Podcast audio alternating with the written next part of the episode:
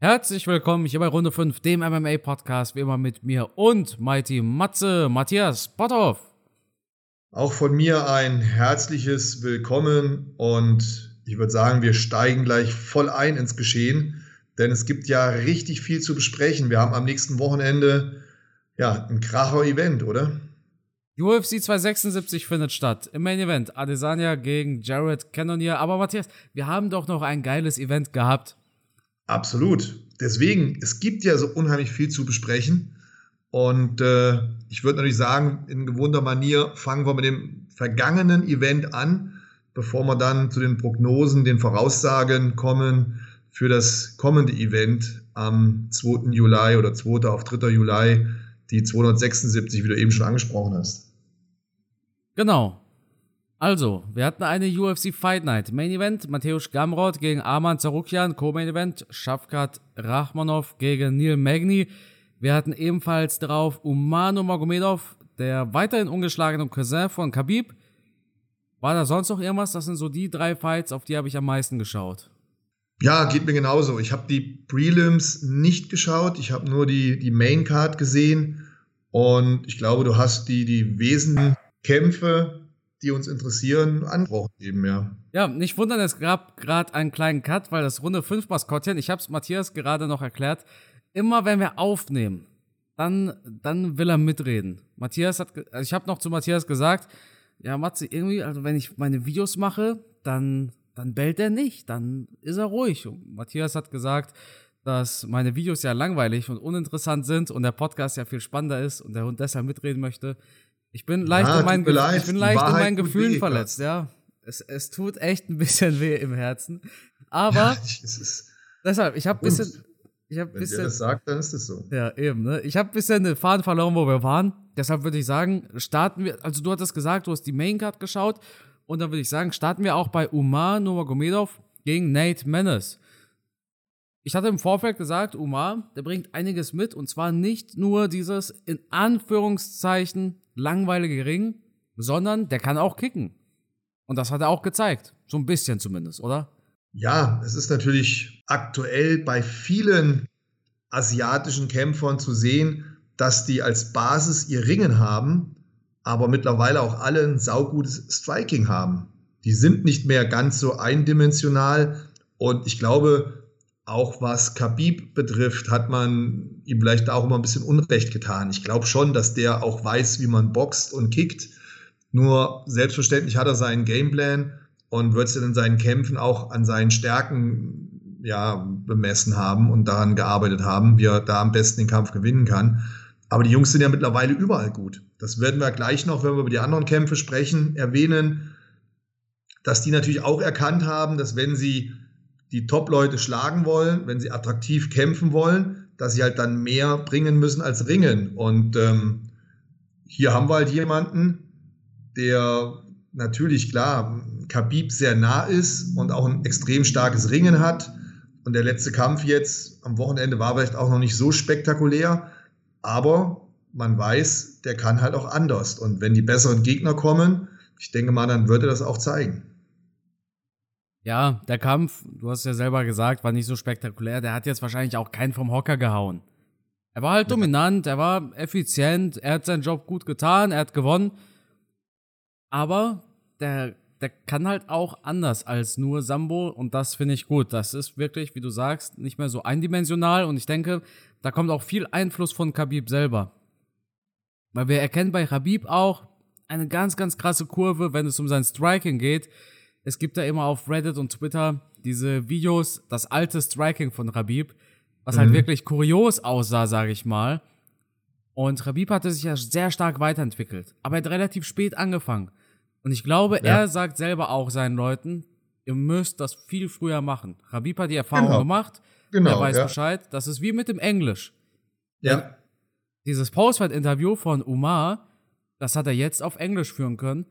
Beim letzten Mal war es noch auf Russisch, plus er war unzufrieden mit dem Dolmetscher, weil da wurde ein bisschen was falsch übersetzt. Da ging es um Frieden und so weiter. Da hat er was falsch übersetzt. Und ich glaube, da kommt auch sehr, sehr viel Einfluss von Rabib, der halt diesen Weg genau gegangen ist und jetzt sich halt so zu 100% auf seine Protégés konzentrieren kann. Ja, er macht da einen guten Trainerjob. Ich traue ihm das auch zu. Die Leute haben natürlich auch enormen Respekt vor ihm. Er ist ein großartiger Champion gewesen. Und wenn der dir sagt, wo es lang geht, dann machst du das natürlich auch. Und wenn der dir sagt, pass auf, du musst Englisch lernen, dann hat das schon seinen Sinn. Wie gesagt, Khabib weiß, wovon er spricht. Er hat mit seinen Erfolgen gezeigt, wo es hingeht. Er scheint mittlerweile auch ein guter Geschäftsmann zu sein. Also klar, der ist ein Riesenvorbild für die jungen Leute. Und wenn es dann noch ein Familienmitglied ist, natürlich erst recht. Dann hatten wir ebenfalls als Co-Main-Event Shafkat Rachmanov gegen Neil Magny. Ein Fight, der in der zweiten Runde zu Ende war. Der Fight sah in beiden Runden aber relativ ähnlich aus. Es kam dieser Kick von Neil Magny. Daraufhin äh, sicherte sich Shafkat den Takedown und dann wurde der Fight halt am Boden kontrolliert. Was mich überrascht hat, war, dass Neil Magny tatsächlich in der zweiten Runde quasi denselben Fehler gemacht hat wie in der ersten Runde, oder? Ja, für mich schwer nachvollziehbar, was am vergangenen Wochenende mit Neil Magny los war. Also irgendwie stand er neben sich. Das war natürlich auch ein Fehler mit dem Kick. Das war schlecht gekickt und schon Bas Rutten hat gesagt, if you kick, kick good. Und da so halbherzig Richtung Schulterhöhe zu treten, den Kick ja, das, ich weiß nicht. Rachmanov hat das einfach aussehen lassen gegen Neil McNee. Auch dann nachher, als es auf den Boden ging. Neil McNee sah da chancenlos aus. Für Rachmanov sah das aus, als würde der Sparring machen. Ja. Der hat gar nicht schwer geatmet, der war irgendwie entspannt. Ja, gut, die Abkicks von, von Neil McNee, aber bei aller Liebe, wie oft wird ein Kampf durch Abkicks gewonnen? Das war auch mehr so eine Hilflosigkeit. Aber ich finde, das sah spielerisch aus. Also Schafkat Rachmanov war entweder extrem gut oder Neil Magny hat wirklich einen schlechten Tag gehabt. Oder ein gesunder Mix von beidem. Ja. Es kann natürlich auch sein, dass der Druck einfach zu hoch war, vielleicht auf Neil Magny. Aber das ist so ein Veteran, wobei Donald Cerrone auf der anderen Seite hat selber gesagt, er wollte da nicht im Käfig mit McGregor stehen. Da war der Druck auch viel zu hoch. Was ich auch nicht nachvollziehen kann, weil Cerrone hat ja damals nur gewinnen können. Mal ganz davon abgesehen von der Kohle, ist es doch für mich als Kampfsportler auch eine Herausforderung zu sehen, wie gut bin ich gegen so einen. Und wenn ich dann verliere, wird jeder sagen, na komm her, war halt Connor, der ist halt einer der Besten, wenn nicht sogar der Beste. Und das Geld ist ein super Trostpflaster. Wie ich da angespannt sein kann, ist mir ein Rätsel. Also ich habe immer wenig Nervosität gehabt, wenn ich gegen Top-Leute gekämpft habe, weil ich immer wusste, ich kann da eigentlich nichts verlieren, ich kann nur gewinnen. Der andere ist der, der den Namen hat, der andere ist der, der gut dastehen muss und ich als Young Guy, als Herausforderer. Gut, in dem Falle war Neil Magny natürlich der erfahrene Fighter und Rachmanov, gut, unerfahren ist der nicht, aber halt der, der junge, aufstrebende Athlet. Aber ja, ich, es sah sehr einfach aus für Rachmanov. Genau. Es sah einfach aus und was mich halt gewundert hatte, das hatte ich ja eingangs erzählt, dass einfach, dass die Magni diesen Kick wirft in der ersten Runde und dann wird er halt fünf Minuten am Boden kontrolliert. Kann ja passieren. Aber dass er in der zweiten Runde genau das gleiche nochmal macht. Das hatte und mich das, ja so verwundert. Ja, genau und das, das auch schlecht. Kein Good Kick. Laut Passrouten wahrscheinlich. Genau. Ja. Main Event. Matthäus Gamot gegen Arman Zorukjan. Matthias, letzte Woche hatten wir darüber diskutiert. In meinen Augen war Josh Emmett der Sieger. In deinen Augen Kevin Cater. Wer hat diesen Fight in deinen Augen gewonnen? Ganz, ganz schwierig. Ich war mir am Ende des Kampfes unsicher. Ich habe dann aber natürlich für mich selbst getippt und habe auf Matthäus Gamrot getippt, der dann ja auch gewonnen hat.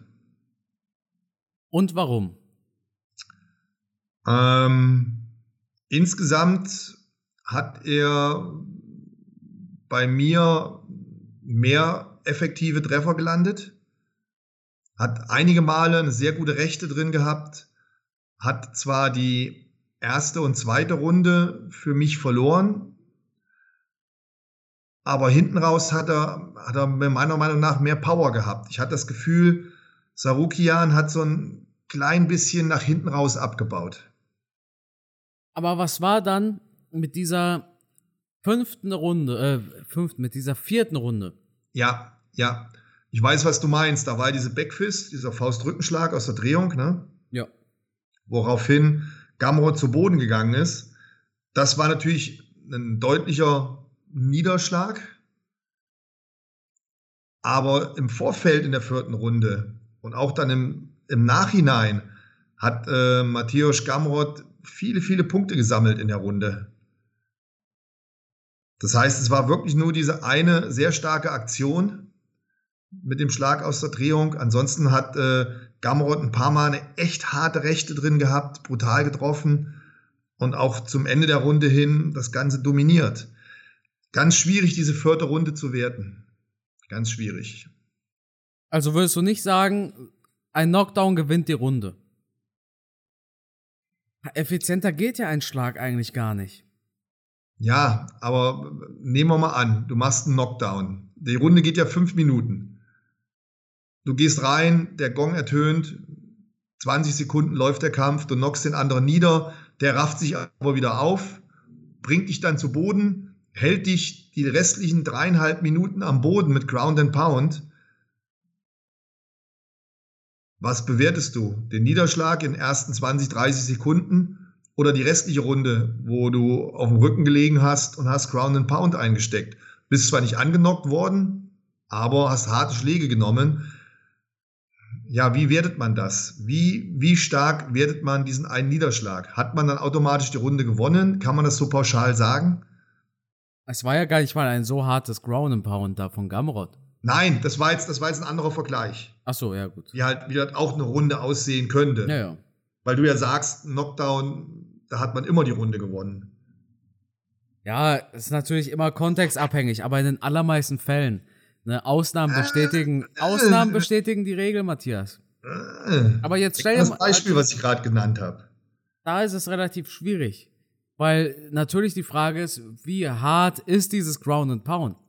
Wenn ich mir Ja, wie hart war der Knockdown? Wie lange hat Gamrot am Boden gelegen? Wie stark war er da gefährdet? Das, der Knockdown ist ja immer ein Knockdown und kein Knockout. Also, wie lange Ja, einer am Boden liegt, das kannst du ja nur es gibt fragen, aber wenn auch unterschiedliche. Knockdowns. Es gibt ja auch Knockdowns, wo, wo du das Gleichgewicht verlierst, ne? wo du nicht so hart angeschlagen bist, aber du wurdest halt ungünstig getroffen und fällst dann um. Da gibt es ja auch nochmal Unterschiede. Das haben auch viele über diesen Fight gesagt. Viele haben gesagt, Gamrot war nur auf einem Bein, als diese Backfist kam und deshalb hat er nur die Balance verloren. Das war gar kein Knockdown im klassischen Sinne. In den offiziellen UFC-Statistiken, also in den UFC-Stats, galt es aber als Knockdown und nicht als äh, Ja. Ausrutscher, sag ich mal. Aber am, am Ende des Tages kann man hier halt eigentlich sagen, es gibt kein richtig oder falsch. Ja, es war ein knapper Fight. Es war auf alle Fälle knapp und ähm, wenn Sarukian das Ding gewonnen hätte, hätte ich mich jetzt auch nicht beschwert. Ja, genau. Nur was ich halt geil fand, und das ist halt der Unterschied, wo ich mir dann wieder denke, was war da mit Neil Magny los? Hast du gesehen, als Arman verloren hat, wie der drauf war? Der war ja richtig am Boden zerstört. Und dann im Gegenzug da so, so Neil Magny, wo ich das Gefühl hatte, dass, dass, als, als wäre das Sparring. Ja, gut, aber Neil Magny hat ja abgeklopft. Der wusste ja, als das Urteil kam, dass er verloren hat. Das war für den ja keine Überraschung. Der ja, klopft- aber trotzdem ärgere ich mich Zar- darüber, Zar- egal wie ich ja, verliere. Zarukian hat ja erwartet, dass er gewinnt. Also Zarukian ging in diese Urteilsverkündung Ja, mit einer ganz anderen er das, Erwartung hat er rein. das wirklich erwartet oder war er sich unsicher? Ja, der hat es erwartet, das hat er auch so gesagt. Nee, nach so einer Leistung kann man sich nicht dahinstellen und erwarten, ich habe das Ding gewonnen. Da kann man sich Rose, nicht sicher Rose sein. hat auch gedacht, I'm the best, nachdem sie gegen Carla Esparza gekämpft hat. Welcher Kampf? Haben die gekämpft oder was standen sie die hatten ein Face-Off für 25 Minuten. genau. Ja, das fand ich jetzt gut. Ne? Ja, aber Neil Magny war komplett emotionslos. Ja, das war so mäßig so. Ist da vorgeführt worden. Blöd gelaufen, so, ne? So, oh, hab ich halt verloren. Mein Mensch. Was ich damit nur sagen will, anscheinend ist halt auch nicht mehr das Feuer so da. Während du hier jetzt zwei Kämpfer hattest, die, die waren voller Energie. Das war ja ein Fight auf einem, auf einem anderen Niveau. Beide natürlich erstmal brutal austrainiert, die absoluten Maschinen. Und dann hast du auch gesehen, mit wie viel der Typ ist 25, ähm, Sarukian, mit wie, viel, mit wie viel Herzblut, mit was für einem Willen, mit was für, für einem Ehrgefühl, der in den Kampf reingegangen ist. Und als der dann verloren hatte, obwohl er einen super Fight gemacht hat, ne, wahrscheinlich wird ihm noch nicht mal jemand einen Vorwurf machen. Wir sagen ja alle, wow, super gekämpft. Aber er selber hat sich so schlecht gefühlt, so niedergeschlagen, so schuldig. Ähm, da hat man dann gemerkt, was einen richtigen Fighter ausmacht. Dieser Wille, dieses, dieses unglaubliche, motivierte Kämpferdasein, der, also der wird noch ein paar Mal abliefern. Der will es wirklich wissen. Und beeindruckender Fighter mit 25 Jahren, ähm, eine Maschine. Und der wird aus so einem Kampf noch stärker hervorgehen, weil der sich das so extrem zu Herzen nimmt. Der Neil Magny geht nach Hause, macht 14 Tage Pause und wird seinen nächsten Kampf genauso bestreiten wie den letzten, den er gemacht hat. Aber dieser Zarukian, der wird wahrscheinlich heute schon wieder im Training sein und sich ein abrackern und noch motivierter in seinen nächsten Kampf reingehen. Das heißt, der wird nach diesem Kampf noch mal besser sein, noch mal motivierter sein und brandgefährlich. Also die Niederlage hat ihm in meinen Augen nicht geschadet, sondern da hat er noch mal richtig was gelernt. Ähm, Respekt an beide Kämpfer, richtig gut. Man sagt ja so schön, entweder du gewinnst oder du lernst. Ja. Ne? Das ist hier auf jeden Fall der Fall. Und da hast du auch recht. Klar, also äh, äh, so Erwartungshaltung bei der Urteilsverkündung hin oder her, man hatte schon das Gefühl, Zerukian ist da mit einem ganz anderen Feuer gewesen als Neil Magny. Er hat mit einer ja. ganz anderen, ja, ich will nicht Leidenschaft sagen, gekämpft. Magni hat bestimmt auch Leidenschaft, aber ich glaube, Arman hat das Ganze so ein bisschen, bisschen ernster genommen oder ja, man weiß schon, was wir meinen. Ja. Der eine ist halt der Berufsfighter, der seine Kämpfe abliefert, aber wahrscheinlich auch keine rosige Zukunft mehr für sich selbst sieht. Und hier hast du zwei gehabt mit Gamrot und Sarukian. Das sind zukünftige Champions. Ja, auf jeden Fall. Also, also wenn tolle, die jetzt nochmal kämpfen würden, ja.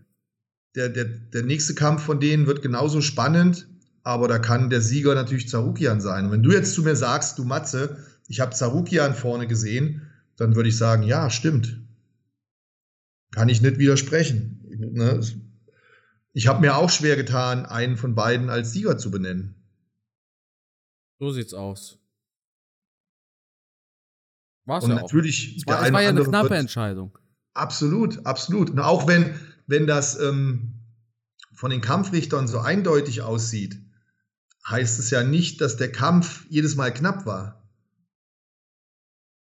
Eben.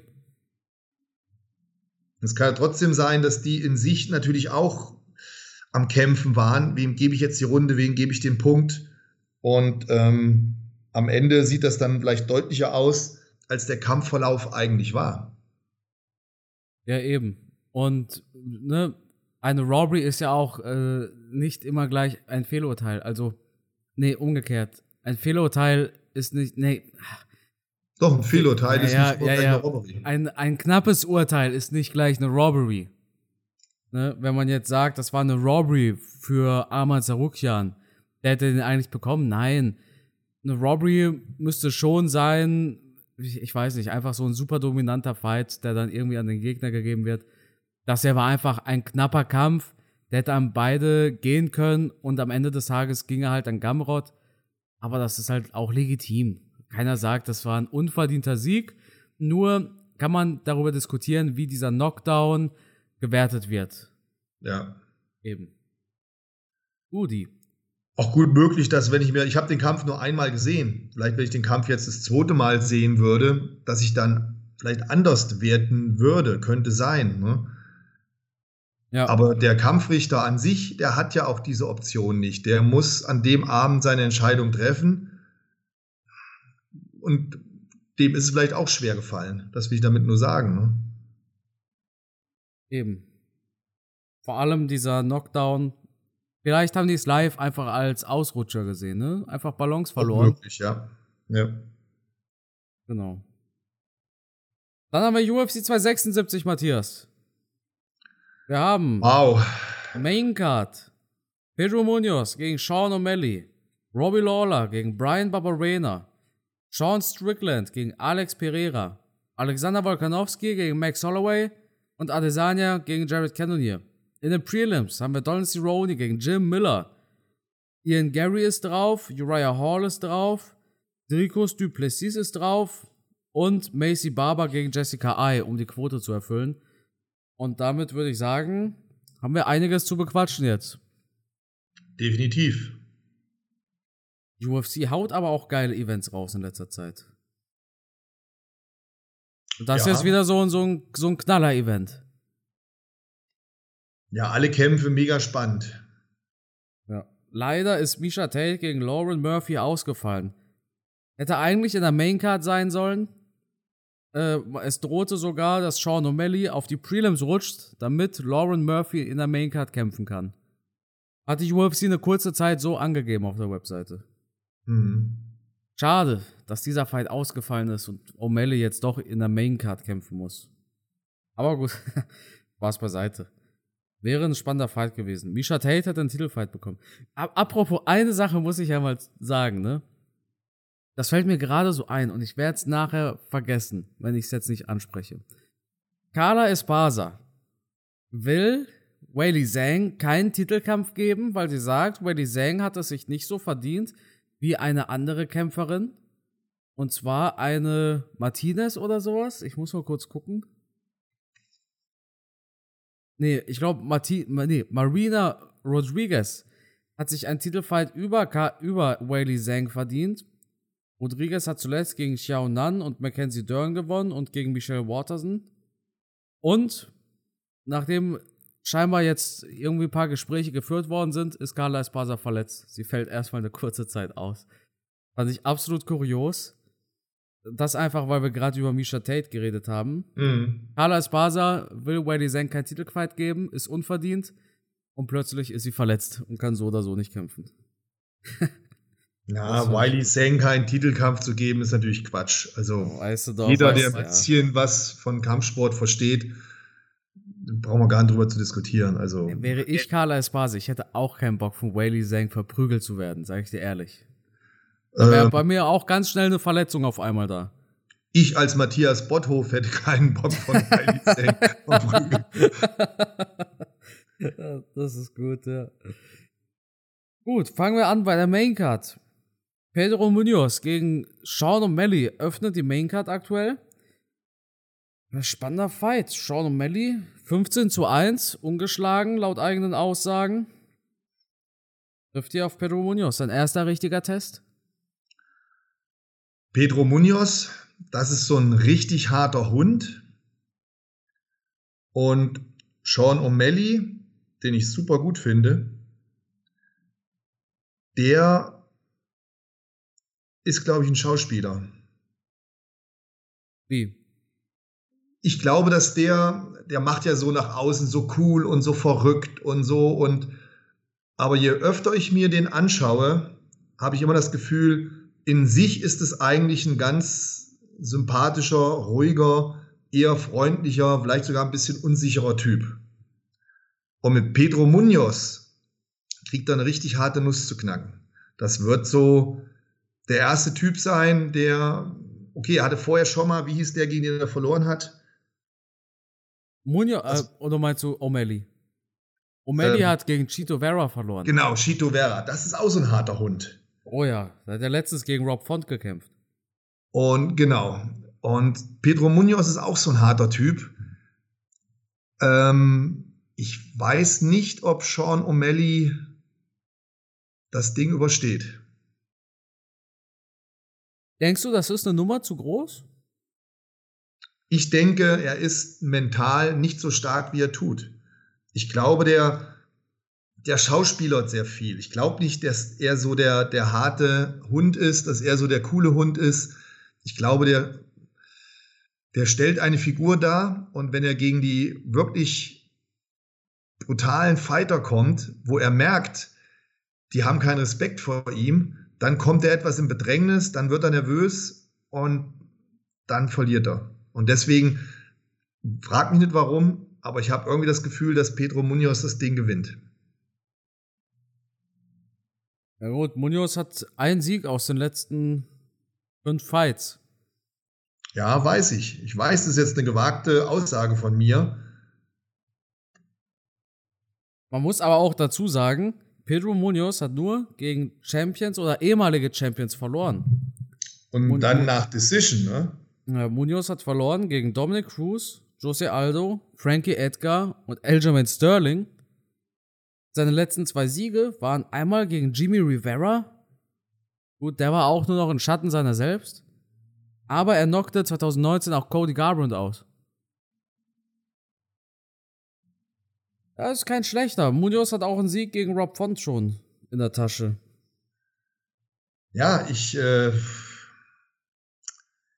ich habe, wie gesagt, ich, ich möchte, dass Sean O'Malley gewinnt. Ich, ich finde den super, den Typ. Ich finde den unheimlich unterhaltsam und natürlich die, die nackten Zahlen sprechen für Sean O'Malley. 15 zu 1 gegen 19 zu 7. Ähm, Munoz ist mittlerweile auch schon 35. Aber ich sag dir eins, dieser Munoz ist nicht zu unterschätzen. Der ist mit Top-Leuten wie Jose Aldo drei Runden gegangen, mit Frankie Edgar fünf Runden gegangen, mit Elgin Sterling drei Runden gegangen. Das, das musst du erstmal hinkriegen. Ja, aber man muss auch den Kampf immer im Kontext sehen. So gesehen kann ich auch sagen, Elia Quinta ist fünf Runden mit Khabib gegangen. Das war auch nicht Khabib seine beste Performance. Ja, aber Elia Quinta ging fünf Runden mit Khabib passiert. Ja, ja. Ja, aber du, du musst das mal sehen. Kontext, nein. Khabib hätte diesen Fight schon früher beenden können, aber der wollte da einfach so ein bisschen, bisschen was zeigen, ein bisschen Boxen noch und so weiter. Also, ne, man muss das Ganze immer so ein bisschen im Kontext sehen. Nur weil jemand über eine Decision geht, heißt es ja noch nicht, dass er einen guten Kampf abgeliefert hat. Es können auch 3, 10, 8 Runden gewesen sein, vielleicht. Ich habe die Kämpfe gesehen. Ich fand sie nicht so schlecht. Ich habe sie gar nicht im Kopf. Also Aldo habe ich auf jeden Fall gesehen. Äh, Garbrandt habe ich auch gesehen. Aber wenn ich jetzt an Pedro Munoz seine Fights denke, ich habe da gar nicht mehr im Kopf, wie der Kampf gegen Aldo zum Beispiel aussah. Bin ich ehrlich. Also bist du dir sicher, dass Sean O'Malley gewinnt? Na, wie kann man sich in diesem Sport schon sicher sein? ich war mir sicher, dass Nunes gegen Peña gewinnt. Das verfolgt mich immer noch. Und seit dieser, seit diesem Ergebnis bei Nunes gegen Peña bin ich mir gar nicht mehr sicher. Aber O'Malley sollte das machen. Der hat ein super gutes Kickboxen. Wir haben es bei seinen letzten Fights immer gesagt, der ist ready für die großen Jungs, der ist ready, der ist ready. Jetzt kämpft er gegen die großen Jungs. Jetzt zu sagen, er ist doch nicht ready, damit würden wir uns doch nur selber widersprechen. Ne? Also, diesen Fight wollten wir sehen. O'Malley hat gezeigt, dass er es drauf hat. Es wird aber ein harter Brocken. Auf der anderen Seite, wenn O'Malley gewinnt, dann heißt es am Ende wieder, ja Mensch, Munoz stand halt 1-4 aus den letzten fünf. Wen hat's geschockt, aber das ist schon ein harter Dude. O'Malley hat aber auch physisch große Vorteile, ne? O'Malley ist schon ziemlich. Das stimmt, ja. Schlaksig. Der ist einfach skinny und super lang einfach. Der sollte das eigentlich schon machen. Okay. Ich sage, Munoz gewinnt. Eieieiei. Ja. Da haust aber einen raus. Ich werde dich heute noch einige Male überraschen. Da bin ich ja mal gespannt. Ich glaube nicht. Mhm. Doch, ich werde ich werd heute nur gegen dich schießen. Echt? Ja. Da hast du schon am Anfang, als, ne, als der Hund gebellt hat. Ja. Gesagt hast. ja. Du kriegst heute so. nur Feuer von mir. Deswegen, du sagst, um Geil. Kind, das war mir ja klar. Mhm. Als nächstes haben wir auf der Maincard den MMA-Fighter des Jahres aus 2014. Robbie Lawler kämpft gegen Brian Barberena. Robbie Lawler kämpfte das letzte Mal im September in einem interessanten Kampf gegen Nick Diaz. Und Brian Barberena, war das nicht der, der vor nicht allzu langer Zeit gekämpft hat, der gesagt hat, der will jetzt einen Bauernhof wenn die UFC ihm noch einen Fight gibt, macht er noch einen. Wenn die UFC ihm keinen Fight gibt, dann lebt er halt auf dem Bauernhof. Ich glaube, das war der, oder? Gut möglich, ja. Ja, ein Fight zwischen zwei alten Fightern. Robbie Lawler auch schon 40 mittlerweile. Aber ich glaube, für dich trotzdem immer schön, ihn zu sehen, oder? Ja, natürlich. Wer vom ersten Tag an seine Karriere mitverfolgt, aber ich denke, es ist jetzt auch in der Zeit aufzuhören. Dann werden wir ihn demnächst bei, beim Bärnackelboxen sehen. Da passt er hervorragend rein. Ja, ähm, früher war es Bellator, jetzt ist es Bärnackel. Genau. Aber hier bei der UFC, Brian Barberena hat das letzte Mal gegen Matt Brown gar nicht so schlecht gekämpft. Das war ein ganz cooler Fight eigentlich. Ich glaube auch, das sind so zwei ältere Fighter, die reingehen, aber um es sich zu geben. Ja. Was sagst du, wer gewinnt? Oh, schwer zu sagen. Ich hätte jetzt auf Brian Barberena getippt. Ich sag Robbie Lawler. Brian Barberena hat quasi schon abgeschlossen mit der UFC. Der hat doch gesagt, ja, wenn es halt keinen kein Fight gibt, ja, dann lebe ich halt auf dem Bauernhof. Es sei denn, ich verwechsel ihn gerade, aber ich glaube, ich meine Brian ich Barberena. Weiß, ich weiß es nicht genau. Ist jetzt aber auch nicht so entscheidend. Also, egal wer von beiden gewinnt, es wird äh, irgendwelche Rankings nicht beeinflussen. Ja, ich denke aber, es wird durchaus gewalttätig, dieser Kampf. Gut möglich, ja. Für ein, zwei Runden. Ich glaube nicht, dass. Bei Robbie Lawler eigentlich immer. Eben, eben. Ruthless. Ja. Dann haben wir als nächsten Fight auf der Maincard Alex Pereira gegen Sean Strickland. Alex Pereira, ehemaliger Fighter bei Glory, hat zweimal Israel Adesanya besiegt. Einmal super knapp, das andere Mal durch Knockout. Und Sean Strickland auf der anderen Seite, der hat sich konstant und solide hochgearbeitet. Alex Pereira, logischerweise ein starker Kickboxer mit einer guten Takedown-Defense, haben aber noch nicht allzu viel gesehen. Ein bisschen was im letzten Fight, aber allzu viel auch nicht. Strickland wird ein richtig harter Test. Ich denke aber, dass Strickland im MMA zu erfahren ist für Alex Pereira und wenn es da keinen schnellen Knockout gibt, dann gibt es ein Strickland über die Decision. Was ich halt ganz interessant finde, Strickland steht ja in den Rankings auf 4. Okay. Und Alex Pereira, der steht ja nirgendwo, oder? Ja, der macht ja einen dicken Sprung. Der ist nicht in den Top 15. Also ist schon krass, dass der so einen Kampf bekommt. Natürlich an einem Wochenende, an dem auch Israel Adesanya kämpft. Und dann noch gegen einen wie Strickland, der ja eigentlich derjenige ist, der als nächstes dran wäre gegen Israel Adesanya. Ja, aber Adesanya hat ja einen Fight. Dementsprechend Richtig. ergibt das ja durchaus Sinn, dass Strickland da noch eine kleine Zwischenstation macht. Absolut. Aber ihn dann gegen einen zu setzen, der, der nicht mal in den Rankings ist, also nicht in Top 15, das ist schon eine krasse Nummer. Ne? Aber mit zwei UFC-Fights. Pereira war, ich glaube, er war Glory Champion. Ich bin mir nicht sicher. Ich gehe einfach mal davon aus, dass er Glory Champion war. Er war ja Champion bei einer ernstzunehmenden, weltweit bekannten Kampfsportorganisation. Das ist so, als ob man sagt, Michael Chandler, nicht ein UFC-Fight, bekommt auch direkt einen Top 10 Gegner. Ja, Der ich bin ja absolut bei dir. Es ist ja auch in Ja. Ordnung. Ich finde es hier in Ordnung. Ich fand es auch bei Chandler in Ordnung. Aber es ist halt schon ein krasser Sprung. Ne? Das auf jeden man, Fall. Man sieht, man sieht, worauf die UFC hinaus will. Dieses Matchmaking zu sagen, wenn Strickland gewinnt, ja, der hat den Typen besiegt, der Adesanya zweimal besiegt hat, der verrückte Strickland. Oder im Umkehrschluss, wenn Alex Pereira gewinnt, dann wird er ganz nach vorne schießen in den Rankings. Und dann könnte es passieren, dass der nächste oder übernächste Kampf dann schon gegen Israel Adesanya ist. Das ist natürlich schon Ja. eine krasse Nummer. Also ich glaube, da ist keiner überrascht, wenn wir sagen, das ist der feuchte Traum eines UFC-Matchmakers wahrscheinlich. Darauf läuft es hinaus. Ne? Ja klar, vor allem, wenn Pereira gewinnt, der wird keinen Zwischenfight machen. Er nicht. Wahrscheinlich nicht, Der nein. wird direkt gegen Adesanya. Vor allem, wir haben zwar in Paris im September Whittaker gegen Vettori, aber gegen beide hat Adesanya schon zweimal gekämpft. Dementsprechend, naja, wenn die UFC jetzt die Wahl hat, kämpft Adesanya ein drittes Mal gegen Whittaker oder ein drittes Mal gegen Vettori oder ein drittes Mal gegen Pereira, aber das erste Mal in der UFC. Der Typ, der zweimal gegen Adesanya gewonnen hat. Ja, das ist ein No-Brainer. Die machen zu 90% Adesanya gegen Pereira. Das ist das Ziel. Ja, davon gehe ich aus. Und du siehst ja jetzt schon, wie stark darauf hingearbeitet wird. Ist aber auch geil, weil Pereira bekommt ja keinen Titelkampf geschenkt, der muss erstmal trotzdem an einem legitimen Sean Strickland vorbei.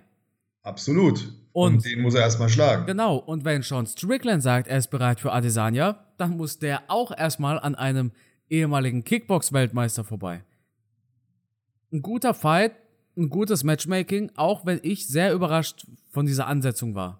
Also ganz ehrlich, das erste Mal, als ich gelesen habe, Strickland gegen Pereira ist in Arbeit. Ich habe mir gedacht, ach komm, wieder diese, diese dreckigen Instagram- und Twitter-News, die keine Quelle sind, ja, wo irgendein Troll-Account schreibt, dies und das und hast du nicht gesehen, ist in Arbeit. Und auf einmal, ein paar Wochen später, bumm, den Fight gibt es tatsächlich. Ja, meine Worte. Es ist schon eine krasse Nummer. Also Wahnsinn. Aber mega spannend finde ich das Ganze. Ich tue mir auch sehr schwer zu sagen, wer hier gewinnt. Ich dachte, heute gibt's Feuer. Kommt das okay. noch, oder? Okay. ähm, ich weiß leider bei dem Kampf nicht, auf was du tippst. Aber ich könnte mir vorstellen, dass Pereira gewinnt. Nee, denke ich nicht. Strickland gewinnt, der hat sich konstant hochgearbeitet. Der hat gute Siege, der hat viel äh, gezeigt, vielseitig gekämpft. Er kann alles, er kann ein bisschen Kickboxen, ein bisschen Wrestling.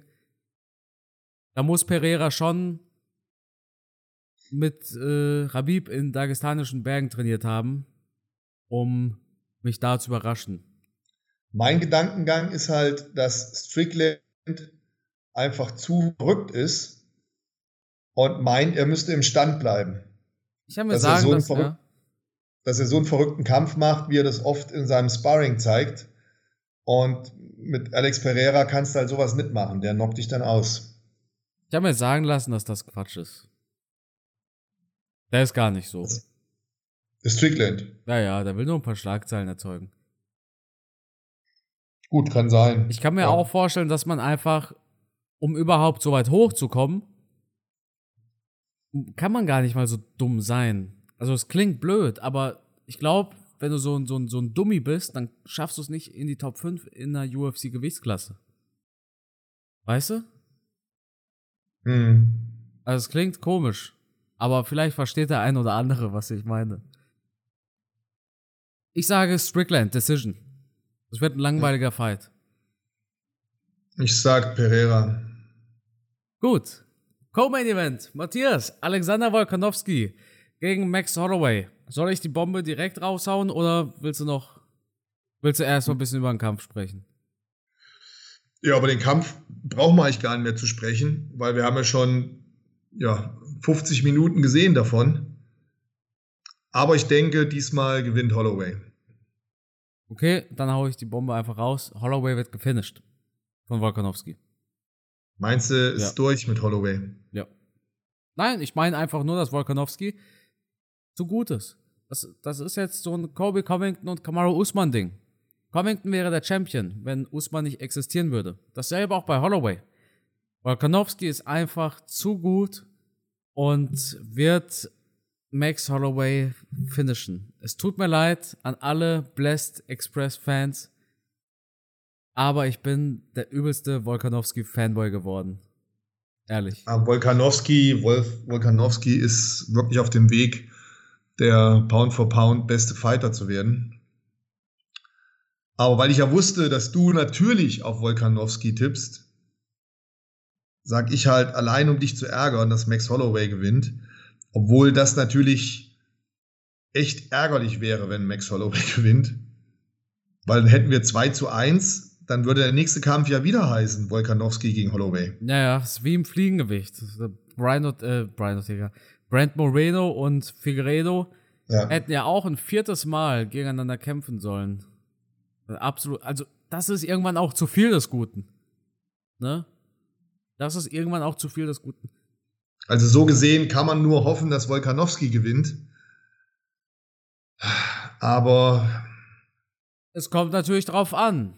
Also, ich denke, wenn Max Holloway Volkanowski so richtig auseinanderpflückt, so richtig von vorne bis hinten auseinander nimmt, ne? Dann könnte man schon sagen, Volkanowski, äh, Holloway kämpft gegen den Sieger aus Rodriguez gegen Brian Ortega. Das wären beides Rematches, beide Fights hat Holloway schon gewonnen. Und Volkanovski nimmt sich, keine Ahnung, eine Auszeit. Wäre aber auch ein bisschen respektlos, weil Volkanovski natürlich erfolgreiche Titelverteidigung gegen Brian Ortega, Max Holloway und Korean Zombie. Nach drei erfolgreichen Titelverteidigungen auf so dominante Art und Weise, abseits von diesem zweiten Holloway-Fight, hat eigentlich schon so viel Respekt verdient, dass er einen direkten Rückkampf bekommt. Ja, nee, eigentlich sind wir mal ehrlich, wenn Holloway gewinnt, ja, dann gibt's, dann gibt's den nächsten Fight schon wieder. Ja. Muss man eigentlich machen. Ja, Auf der ja. anderen Seite, ich bin ja voll bei dir, dass äh, natürlich Volkanowski hier ein bisschen Favorit ist und die Fakten eigentlich für ihn sprechen, weil schaut man sich die, die meisten Runden an, so hat er die halt gewonnen. Warum soll es jetzt im nächsten Kampf anders sein? Naja, naja, naja. Aber es waren halt auch knappe Runden. Und manchmal sind es Kleinigkeiten, die dafür entscheiden. Ich denke mal, dass, dass Max Holloway extrem motiviert sein wird. Und die Vorstellung gegen Jair Rodriguez, da habe ich nochmal einen Max Holloway gesehen, wo ich dachte, guck mal da, der will es nochmal wissen. Mhm. Also da hat er gebrannt und Rodriguez war ein starker Gegner. Das war ein geiler Fight. Es hat Spaß gemacht, das zu sehen. Ähm, während Volkanowski jetzt in seinem letzten Kampf einen eher etwas schwächeren Gegner hatte. Ähm, jetzt bin ich mal gespannt, wie der jetzt den Schalter wieder umstellt, wenn er gegen einen kommt, der Gas gibt wie Max Holloway. Äh, deswegen, ich, ich gehe das Risiko ein, ich sage, das Ding gewinnt Max Holloway. Weißt du, was ich mir auch vorstellen könnte? Das wäre so eine. Stell dir mal so ein Liniendiagramm vor. Ne? Hm? Und mit äh, zwei Linien. Und die eine Linie ist links oben und die andere ist links unten. Die links oben ist Volkanovski, die links, links unten ist Holloway und beide ziehen einen Strich durch und am Ende kreuzen die sich. Dann gibt es halt so ein X. Und ich kann mir vorstellen, dass das genauso aussehen wird, weil erster Fight war Holloway ganz oben, Volkanovski, nee, umgekehrt, war Volkanovski ganz oben und Holloway ganz unten. Was ich damit sagen will, ist einfach, jetzt das scheiß Diagramm und so. Volkanovski hat den ersten Fight dominiert. Volkanovski hat im zweiten Fight hauchdünn gewonnen. Und jetzt kommt das X und diese Wege kreuzen sich. Und jetzt geht das Diagramm von Holloway hoch. Ich glaube, jetzt kann es auch sein, dass Holloway so viel dazugelernt hat aus zwei Niederlagen und sich so viel Zeit genommen hat, dass er diesmal auch Volkanovski besiegen kann. Ich kann mir aber auch vorstellen, dass wir so ein Tony Ferguson-Ding sehen werden und dass Holloway einfach so mies gefinisht wird. Wir haben das halt noch nie gesehen. Wurde Holloway schon mal ausgenockt? Ich glaube nicht. Fällt mir jetzt nicht ein. Und früher oder später passiert das bei manchen halt. Mhm. Also, ah, ich bin halt Volkanovski-Fanboy. Neutral gesehen denke ich aber schon, dass Holloway diesen Fight gewinnen kann, weil der wahnsinnig stark aussah. Auch im zweiten Fight gegen Volkanovski. Und wahnsinnig stark gegen Calvin Cater. Der hat den ja auseinandergerupft. Und Mhm. auch super stark gegen Jair Rodriguez. Mhm. Also ganz neutral gesehen 50-50, aber der Fanboy in mir, der ich auch sein darf, sagt 90-10 für Volkanovski. Ja, also ich bin auch definitiv bei 50-50. Die Fähigkeiten beider Kämpfer, die kennt jeder Zuhörer, da müssen wir nicht weiter drüber sprechen. Ähm, es wird, denke ich mal, die Tagesform entscheiden und vielleicht der ein oder andere glückliche Treffer. Die beiden sind fast auf Augenhöhe. Klar, Volkanowski ein Tick besser, aber der letzte Kampf war so knapp. Ähm, ich, ich meine mich daran zu erinnern, dass Dana White und, und sein Kumpel, der Glatzkopf, Matt Sierra, beide haben, glaube ich, im letzten Fight Max Holloway vorne gesehen. ja. Es gab auch einen hier, ähm, wie heißt der? Luke Thomas vom Morning Combat. Ich glaube, der hatte gesagt, 26 Mal hat er sich den Fight angeguckt. Jedes Mal hat er Holloway vorne gesehen. Wird mega spannend. Ich, ich denke 50-50. Auf einen muss ich tippen. Und da ich wusste, dass du Volkanowski sagst, sag ich Max Holloway. Spannend. Jetzt bin ich gespannt, was du im Main Event aber sagst. Ja, da werde ich es genauso wieder machen, nur um dir eine Breitseite zu verpassen. Israel Adesanya gegen Jared Cannonier, Matthias. Gib mir die Breitseite. Ich bin gespannt. Cannonier gewinnt. ja, wodurch denn? wodurch, Matthias? Ich, äh, ja, wodurch? Ich denke, dass, ja, es ist, es sprechen alle Fakten für Adesanya, ganz klar. Aber Jared Cannonier ist ein verdammt harter Arbeiter, der unglaublich motiviert ist. Und wenn der mit einem Schlag durchkommt, dann kann er das Ding gewinnen.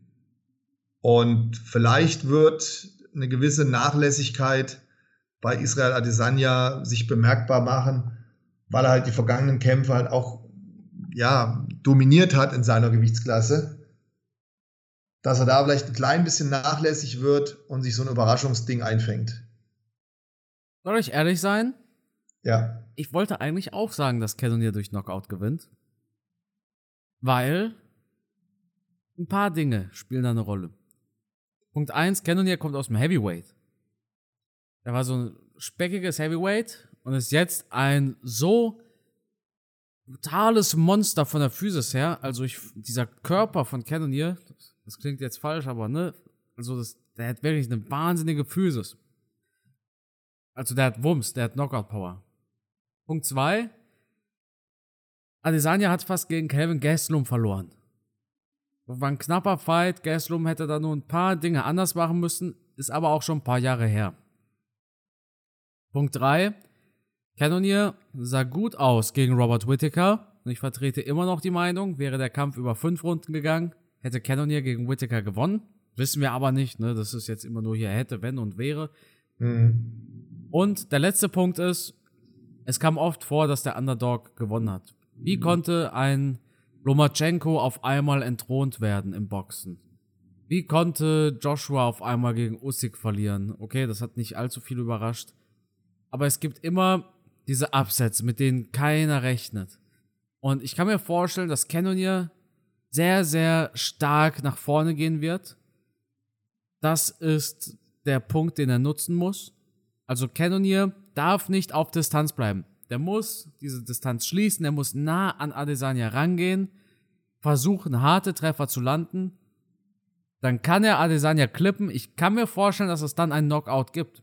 Sollte aber Cannonier diese Hemmung haben und nicht reingehen wollen, weil er natürlich auch nicht ausgekontert werden möchte, ja, wird's halt so ein Fünf-Runden-Fight, wie wir ihn immer haben von Adesanya. Ich erwarte jetzt kein Wrestling von Cannonier. Ich erwarte nicht, dass er da ja auf einmal den dagestanischen Ringer auspackt. Ich erwarte wuchtige Schwinger tatsächlich. Ich, ich sehe, wenn ich die Augen schließe, dann sehe ich wuchtige Schwinger. Ja. Und ja, kann sein, dass da ein Konter kommt und bei ihm selber die Lichter ausgeknipst werden. Oder er knipst Lichter aus. Ich sehe den Fight aber gar nicht mal so eindeutig für Adesanya. Ich denke, einer der größten Punkte aber, die ich Adesanya zuschreiben würde, wäre tatsächlich die Ausdauer. Also ich glaube, was die Ausdauer angeht, ist Adesanya ganz weit vorne. Hatten ja. wir Cannonier überhaupt schon mal in einem 5-Runden-Fight? Der hat sie ja meistens gefinisht vorher. Ne? Also die Ausdauer das Auge, die Präzision, die Bewegungen, das Kickboxen, das spricht natürlich alles für, für, ähm, für Adesanya, ganz klar. Aber Cannonier hat er nicht gegen Gestelum fünf Runden gemacht? Äh, muss ich jetzt mal nachgucken. Das war, das war glaube ich, ein ziemlich, ziemlich knapper Kampf und ein guter Kampf. Das heißt knapp, aber das war schon eine gute Aktion. Tatsache, der hat fünf Runden Gestum. Alter. Wusste ja, ich gar Gestlum nicht. ist auch kein schlechter. Ne? Das dürfen wir nicht vergessen. Ja. Hm. Ja, der hat schon mal fünf Runden. Aber gut, Gestelum hatte zu dem Zeitpunkt auch, äh, auch einen Sieg nur aus den letzten vier, ne? Ich hab, ich hab diesen Kampf aber nicht im Kopf, wenn ich ehrlich bin. Das ist im August letzten Jahres. Wer hat denn da noch so gekämpft? Cannonier ist nicht mehr der Jüngste, das ist klar. Der geht jetzt auch auf die 40 zu. Ähm, Adesanya ist der Tem. Ich finde Adesanya super. Der ist in seiner Prime mit seinen 32 Jahren und den Erfolgen, die er bisher gefeiert hat. Ich kann mir aber trotzdem vorstellen, dass, dass so eine gewisse Nachlässigkeit sich vielleicht einschleicht und ihm das zum Verhängnis wird. Auf der anderen Seite, der hat schon so viele Kämpfe gemacht. Aber ich halte hier eine Überraschung für durchaus möglich. Wenn wir uns mal anschauen, seit 2015 oder seit 2016 besser gesagt, hat Cannonier insgesamt vier Fights verloren. Und jetzt ist die Liste der verlorenen Fights ziemlich interessant. Und zwar gegen Robert Whittaker, gegen Dominic Reyes, Blachowitz und Glover Teixeira. Entweder Champions oder Titel-Contender zumindest. Also alles Champions außer Reyes. Mhm. Und der hatte ja, der hatte ja einen guten Fight abgeliefert gegen Jones. Also, uh, eigentlich nur gegen Top-Competition verloren. Aber Adesanya ist ja auch so eine Top-Competition. Absolut. Da dürfen wir auch nicht unterschätzen, wa? Also, meine, meine endgültige Prognose lautet tatsächlich Adesanya durch Decision. Aber ich halte einen Knockout-Win für Cannonier, von Cannonier für realistisch so rum.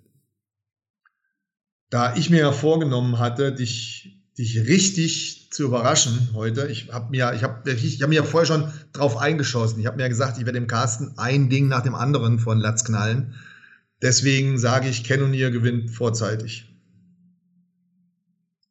Also ich habe jetzt noch erwartet, dass du sagst durch Submission. ja, okay, nee. Das, das hätte mich äh, wirklich überrascht. Es, es, es wird auch hier ein mega spannender Kampf. Ich bin ganz ehrlich, tendenziell neige ich zu Adesanya. Ich bin auch wirklich ein Adesanya-Fan, weil ich halt das einfach bewundere, wie der Kickboxer die Umsetzung gefunden hat vom ehemaligen Standkämpfer zum MMA-Kämpfer, wie er das umsetzt, wie er das macht, das Auge, das Timing, diese Bewegungen, das seitliche Gehen und das, das finde ich halt alles geil. Das ist so, so mein Ding, so wie ich mir das vorstelle und so wie ich mir auch manchmal denke, wenn ich jetzt damals hätte mich umstellen müssen vom Kickboxen aufs MMA, dann hätte ich mir das so vorgestellt, das so wie Adesanya zu machen. So muss es dann aussehen. Also ich habe da fetten Respekt vor dem Typen. Ich finde den mega. Aber wie gesagt, allein um hier ein bisschen Spannung reinzubringen und dich zu verblüffen, sag ich, Cannoneer wird für eine Überraschung sorgen. Geil. Dann freue ich mich doch auf diesen Fight und auf das ganze Event. Und dann würde ich sagen, das war's mit unserer Vorschau für UFC 276. Das war's mit dieser Episode. Vielen Dank wie immer an alle fürs Zuhören. Und das Schlusswort, Matthias, das gehört natürlich dir. Ich glaube, wir haben jetzt schon sehr lange, sehr viel geredet. Der eine oder andere ist vielleicht schon eingeschlafen. Schlecht, wenn er das jetzt beim Autofahren gehört hat. Aber nein, Spaß beiseite. Ich hoffe, es hat euch gefallen. Wir haben euch gut unterhalten. Wir freuen uns mega aufs Wochenende. Es sind spannende Kämpfe. Es sind Kämpfe, die durchaus Überraschungen innehaben können. Vielleicht kommt alles ganz anders als vorausgesagt, aber nächste Woche werden wir dann darüber reden. Und ich hoffe, wir haben uns nicht zu sehr blamiert mit unseren Prognosen, die wir rausgehauen haben. Vielen Dank fürs Zuhören. Bis zum nächsten Mal. Ciao.